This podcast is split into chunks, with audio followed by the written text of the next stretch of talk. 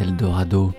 Soyez les bienvenus pour une heure d'errance en terre rock, folk, etc. En 1972 et 1974 paraissent les deux premiers albums du groupe Big Star, emmenés par Alex Chilton et Chris Bell, puis bientôt par Chilton seul. Originaire de Memphis, dans le Tennessee, les deux songwriters conjuguent en Big Star l'énergie et l'agressivité du rhythm and blues avec la délicatesse de la pop, le tout arrangé à la manière des Birds ou du Buffalo Springfield, c'est-à-dire dans la tradition majestueuse du folk rock. À ce moment-là, les charts sont occupés par le glam rock et la musique progressive. Aussi, Big Star ne rencontre aucun succès. Le groupe se sépare.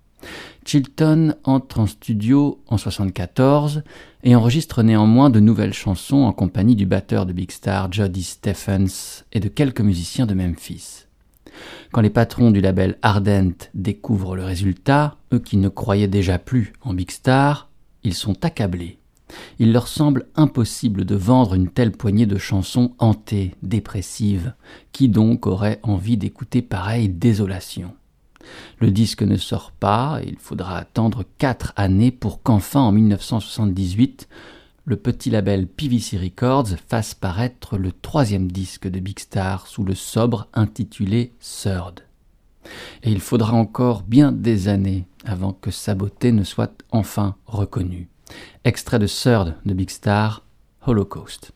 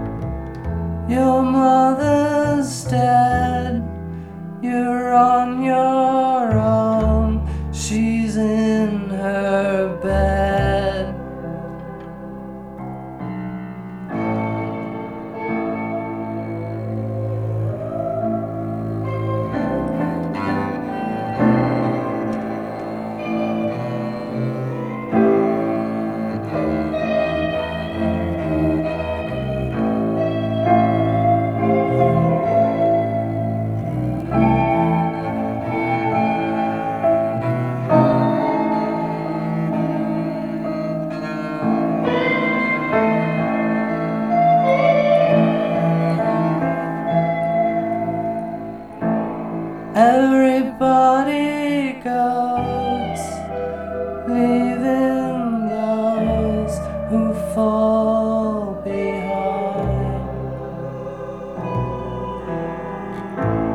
Everybody goes as far as they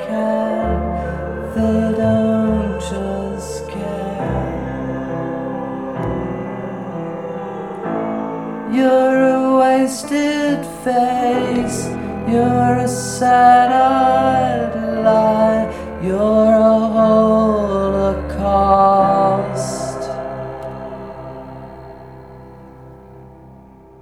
Le troisième album de Big Star paraît en 1978, quatre ans après son enregistrement. Ce sera leur dernier si l'on accepte celui de la brève renaissance en 2005. Sans surprise, ce troisième disque ne rencontre aucun succès public. De Big Star, il ne reste que deux des quatre membres de départ, Chilton et Stephens. De l'aveu de ce dernier, Third serait, plutôt qu'un disque de Big Star, plutôt un disque d'Alex Chilton en solo. Un Chilton perdu, déstabilisé, qui offre dans ses chansons nues l'intime, le battement arythmique de son cœur malmené. Ce n'est que dans les années 90 que l'on redécouvrira l'importance des chansons de Big Star, l'originalité de leur son, l'intemporalité et le classicisme de leurs trois disques. Nombreux alors seront ceux qui salueront le groupe en reprenant leurs chansons. The Poses, The Replacements, Wilco, Teenage Fan Club ne cessèrent de plus de clamer qu'ils devaient tant à Big Star. En 2003, Yola Tango reprend dans son disque Summer Sun une chanson de ce troisième album de Big Star intitulée Take Care.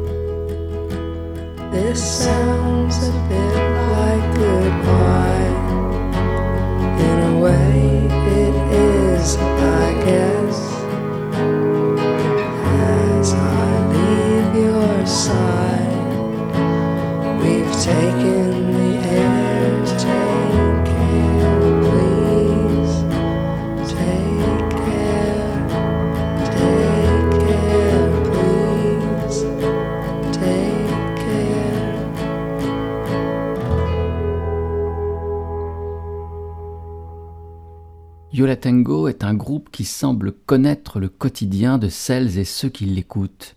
Des musiciens qui n'ont pas l'air d'avoir une vie extraordinaire, plus grande que celle de n'importe qui. Depuis 30 ans, Yola Tango mène une carrière sans buzz, ni coup d'éclat, avec des disques pourtant aventureux et classe. Rebecca Manzoni nous confier ainsi sur les ondes de France Inter son amour pour la musique de Yola Tango, cette musique que le groupe nous offre depuis le mi-temps des années 80. C'est vrai, on se sent proche des musiciens de Yola Tango, de leurs chansons à hauteur d'homme, de cet artisanat qui est le leur. Fabriquer de belles chansons et rendre hommage aux artisans qui les ont influencés. Yola Tango est basé à Hoboken, dans le New Jersey, c'est-à-dire de l'autre côté du fleuve Hudson, face à Manhattan. Ils y nouent des rapports étroits avec les musiciens de la scène locale, comme par exemple The Phillies, avec qui Yola Tango croise souvent le fer dans les clubs de Hoboken tels le Maxwell's. Les deux groupes ont toujours paru en dehors des modes, n'ont jamais obtenu de véritable enthousiasme public, et peut-être est-ce dû à ce décentrage de Big Apple. Bill Million de The Phillies témoigne. Je crois que nous n'avons jamais été un groupe au genre musical facile à identifier, à étiqueter et donc à vendre. Même à nos débuts, nous étions un peu en marge de toute la scène punk new-yorkaise. Nous n'habitions pas Manhattan, mais la banlieue la plus plouque, le New Jersey. Des artistes comme Television ou Richard Held, qui étaient un peu nos modèles, nous ont donné un coup de main en nous invitant en première partie. Mais nous sommes arrivés au plus mauvais moment, pile entre deux générations, un peu après Talking Heads ou Blondie, qui avaient déjà signé leur contrat, et un peu avant tous les artistes de la No Wave. Par conséquent, nous n'avons jamais vraiment bénéficié d'un effet de mode collectif, ni suscité un grand intérêt de la part des grosses maisons de disques. Stéphane Deschamps, critique aux Inrecuptibles, le dit autrement. Dans les années 80, entre deux orages, l'afterpunk et le grunge, les Phillies trouvaient la trouée de ciel bleu, l'air de repos et l'échappée belle. Une pop éolienne, mouvante, hautement oxygénée et doucement psychédélique, inspirée par l'intensité urbaine du Velvet Underground, mais sortie du souterrain, retournée à la nature. Et plus loin dans un même article, Deschamps de caractériser ainsi la musique unique des Phillies, la même voix sobre et incertaine de Glenn Mercer, les mêmes spirales de guitares effilées qui dessinent des ronds dans des chansons en bois vert, les mêmes envolées pastoralo-psychédéliques, la même simplicité magnétique. Cette musique a toujours été hors du temps et des modes, peut-être plus inspirée par l'essence et la permanence des éléments naturels, le soleil, le vent, que par l'histoire du rock.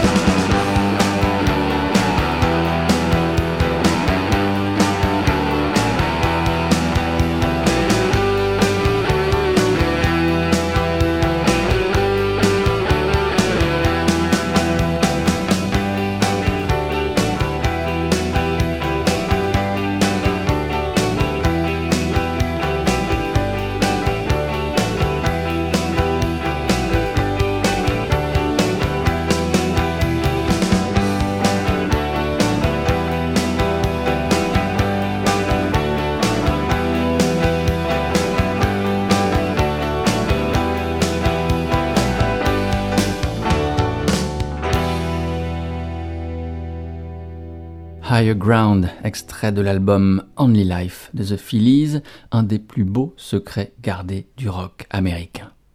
The Phillies ont toujours pris leur temps, imprimant leur propre rythme, désolidarisé de la marche du monde, un rythme fait de chemins buissonniers, d'accélération et de ralentissement. Leur discographie est à l'instar de leurs chansons, à l'instar de ce rythme indomptable, farouchement libre et affranchi.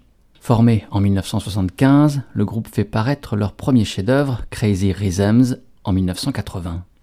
Six années passeront avant que ne paraisse le second, The Good Earth. Les choses s'accélèrent ensuite. Troisième album, celui-ci, Only Life, en 1988, et quatrième, Time for a Witness, en 1991. Vingt ans ensuite se passeront pour que le cinquième album des Phillies ne voit le jour, Here Before paraît en 2011. Les musiciens de The Phillies ne s'arrêtèrent pourtant jamais, durant ces pauses, de jouer de la musique. Exemple. En 1984 paraît le disque 4 titres The Undertow d'un groupe nommé The Tribes. Parmi les sept musiciens, on retrouve quatre membres de The Phillies. Parmi les quatre titres, il y a une reprise des Beatles, Love You Too, ainsi qu'un titre que l'on retrouvera quatre années plus tard sur le troisième album des Phillies, Only Life. C'est ce titre que nous écoutons à présent dans sa version première, donc par The Tribes, en 1984.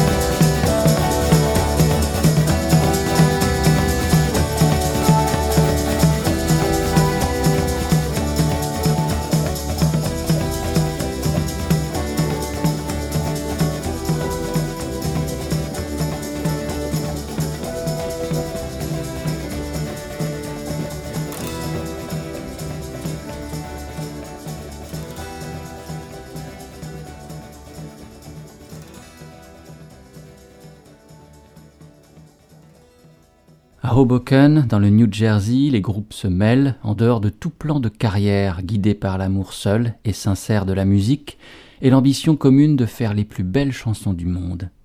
Ainsi de la communauté de musiciens gravitant autour des Phillies. On entendait The Tribes qui offraient leur contribution à cette poursuite merveilleuse en 1984 avec le EP The Explorers Old.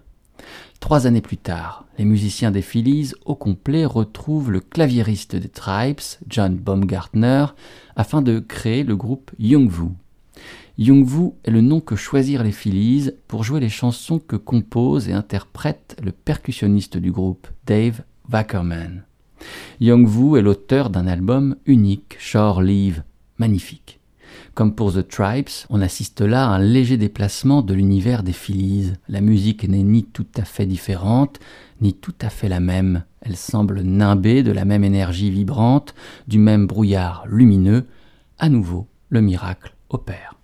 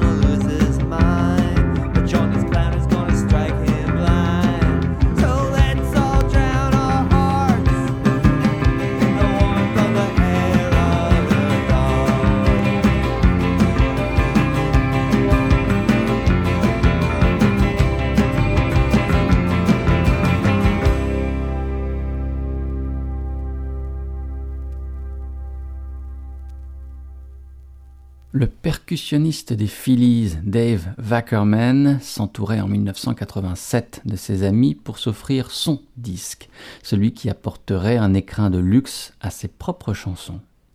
Aussi, ce sont les Phillies Glenn Mercer et Bill Million aux guitares, Brenda Sauter à la basse et Stanley Demeski à la batterie qui entourent Dave Wackerman, qui quitte les habituelles percussions derrière lesquelles il se campe au sein des Phillies pour se tenir ici derrière le micro. Comme avec The Tribes et The Phillies, mais aussi Wake Hulu, autre projet parallèle de la famille Phillies, sise à Hoboken, New Jersey, il y a sur ce disque des reprises.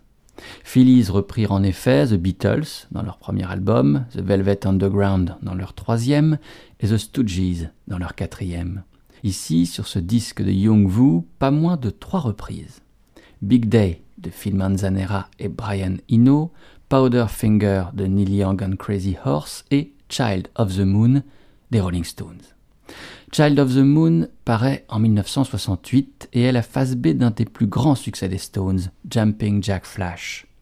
En 68, les Stones sortent d'une parenthèse psychédélique incarnée par leur album Their Satanic Majesty's Request et ce 45 tours qui annonce l'album à venir Beggar's Banquet, celui qui comprend Sympathy for the Devil ou Street Fighting Men, sert de point de bascule. Les Stones souhaitent revenir à ce moment-là à une musique plus brute, plus directe, moins arrangée, et revenir ainsi à leurs premières influences, le blues et le rhythm and blues.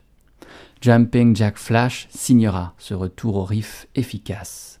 La phase B, Child of the Moon, quant à elle, est un adieu au psychédélisme. Ce titre magnifique referme la période Swinging London et ses paroles pourraient évoquer Brian Jones, cet enfant de la Lune qui semble déjà, alors, s'éloigner dangereusement de ses camarades des Stones.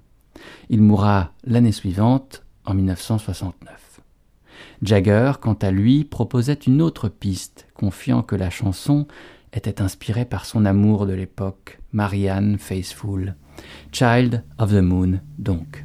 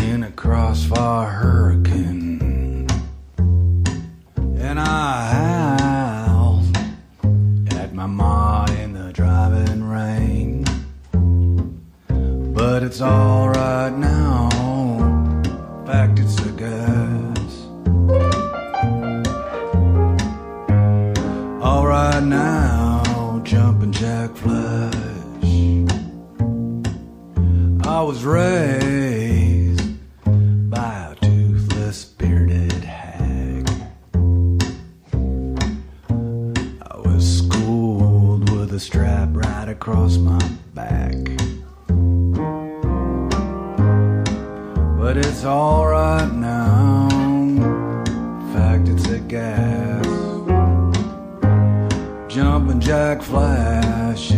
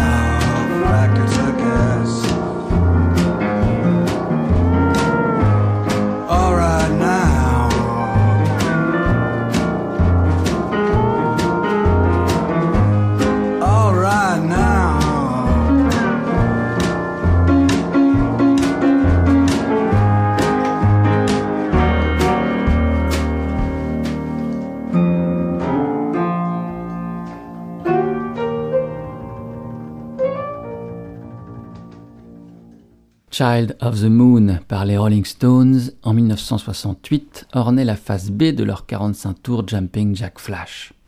Chanson que l'on découvrait dans la foulée, interprétée par le groupe emmené par l'infatigable Howie Gelb, Giant Sand. Cette version très décontractée, laid back, dirait-on outre-Atlantique, est extrait du disque Painted Black, an alt country tribute to the Rolling Stones. Disque qui propose donc des reprises de chansons des Rolling Stones de la grande époque, les années 60-70, par des artistes du courant de l'alternative country, à savoir des groupes revisitant le vieil héritage country folk en lui insufflant un vent aussi libre et irrévérencieux qu'attaché aux racines de la musique américaine. Tous issus du circuit indépendant, ces groupes sont Giant Sand donc, mais aussi par exemple Great Lake Swimmers, The Handsome Family ou encore Cowboy Junkies. Ces derniers y proposent une version alanguie, aérée de Moonlight Mile. On sait Cowboy Junkies attaché à l'exercice de la reprise et enclin à transfigurer les chansons sur lesquelles ils se penchent. On se souvient forcément de leur reprise de Sweet Jane, une composition de Lou Reed. C'était en 1988, et les membres de Cowboy Junkies avaient investi une église de Toronto, au Canada, la Church of the Holy Trinity. Tous s'étaient massés autour d'un unique microphone, comme on enregistrait il y a presque un siècle de cela, et avaient joué avec la réverbération unique qu'offrait l'endroit. Le groupe joua alors ses propres compositions, comme des reprises de traditionnels folk, gospel, ainsi que de vieux titres rock and roll et country. Et puis, il y a cette reprise dans ce disque Trinity Sessions du Velvet Underground.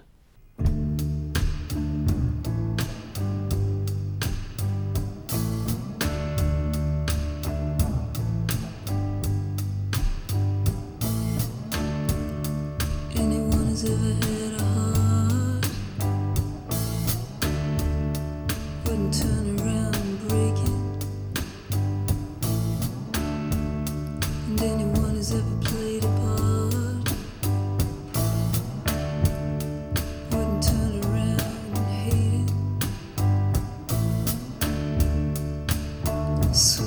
Jane.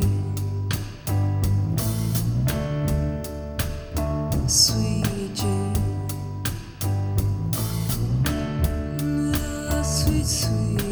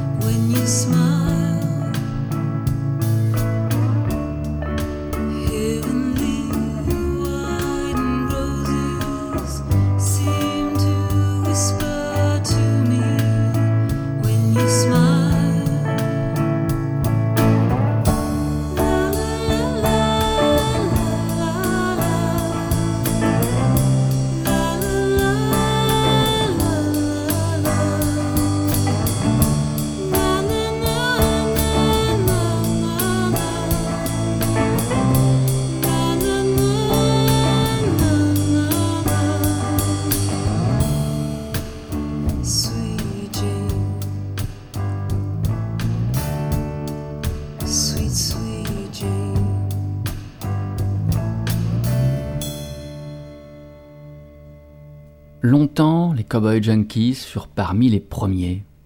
Les premiers, juste après l'âpre travail de sape du Gun Club ou des Violent Femmes, à frotter les suppliques déchirées de Hank Williams aux vignettes perverses du Velvet Underground, à verser le hillbilly vermoulu des Appalaches dans le caniveau des métropoles sans passer. Du même coup, la country, ce genre trop longtemps frappé d'ostracisme, retrouvait droit de cité dans nombre de discothèques repentantes. Pour tout un public vierge, aveuglé par les paillettes et les roucoulades abjectes de Nashville, The Trinity Session fut un sésame pour retrouver les magots perdus de Jimmy Rogers ou Graham Parsons, la clé d'un monde fabuleux, honteusement relégué dans les galeries poussiéreuses des musées de la musique populaire.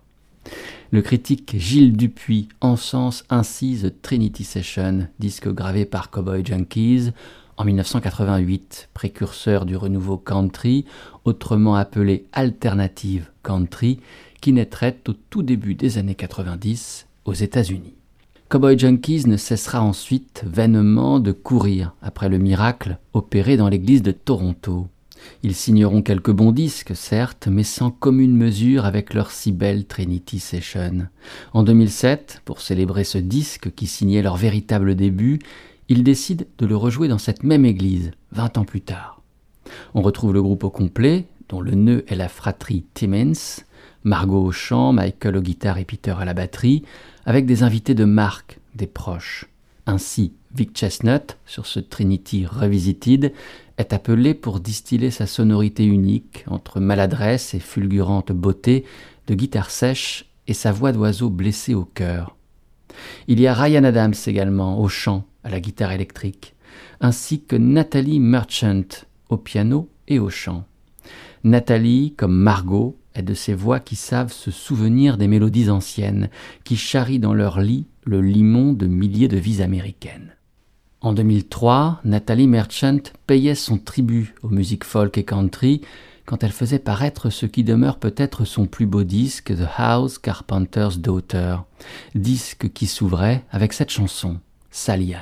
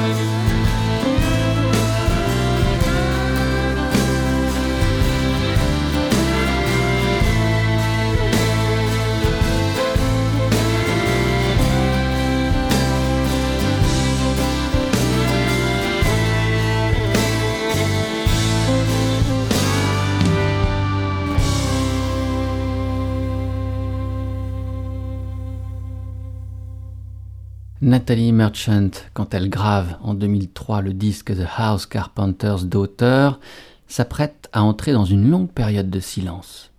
Elle va être mère et après une carrière déjà très charnue au sein du groupe Ten Thousand Maniacs, puis sous son propre nom, elle décide de se centrer sur sa vie de famille.